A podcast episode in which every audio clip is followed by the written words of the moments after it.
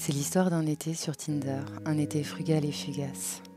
Les petits mots doux qui passent, les prénoms qui s'entassent, les visages s'effacent et se perdent, formant le tout d'une saison d'extase. Il y a eu des rencontres clichés, des ersatz de volupté, des matchs perdus, des paradis retrouvés, des évidences instantanées et des surprises inavouées. Jusqu'à ma rencontre avec Madeleine et son lendemain enivrant.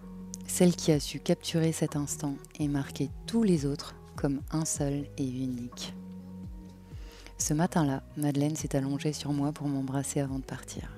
Pressée par un réveil loupé, levé tardif et coupable, vaincue, elle s'est recouchée là, sur moi, pour me serrer une dernière fois.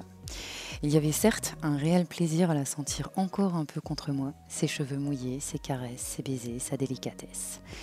Pourtant, je sentais que le plaisir de ce réveil matinal n'était ni sur ma joue, ni sur mes lèvres ou mon cou. Il était en un sens ailleurs et partout à la fois. Ce parfum. Sans doute fraîchement vaporisé en sortant de la douche, son odeur est venue se poser là, sans gêne, s'imposant à l'air sans mesure ni retenue.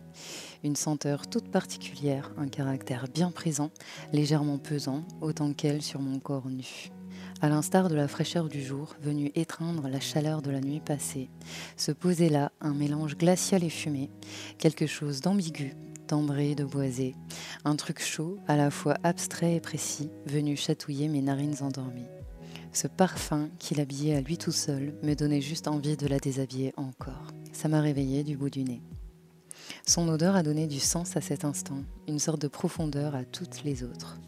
C'est clairement dans l'air que résidait le plaisir de cet été et marque mes souvenirs diffus. J'aurais voulu, je crois, capturer cette senteur, en distiller l'extrait, éprouver encore cette apesanteur dont j'ai du mal à oublier l'effet, tout en savourant doucement la frustration de ne plus pouvoir la sentir encore, la ressentir, la retenir, ni même la définir. L'énigmatique et magnétique Madeleine aura su rendre une certaine noblesse à ces matins d'été évaporés, et je la remercie encore du bout des lèvres. Voilà combien une inspiration peut se révéler inspirante.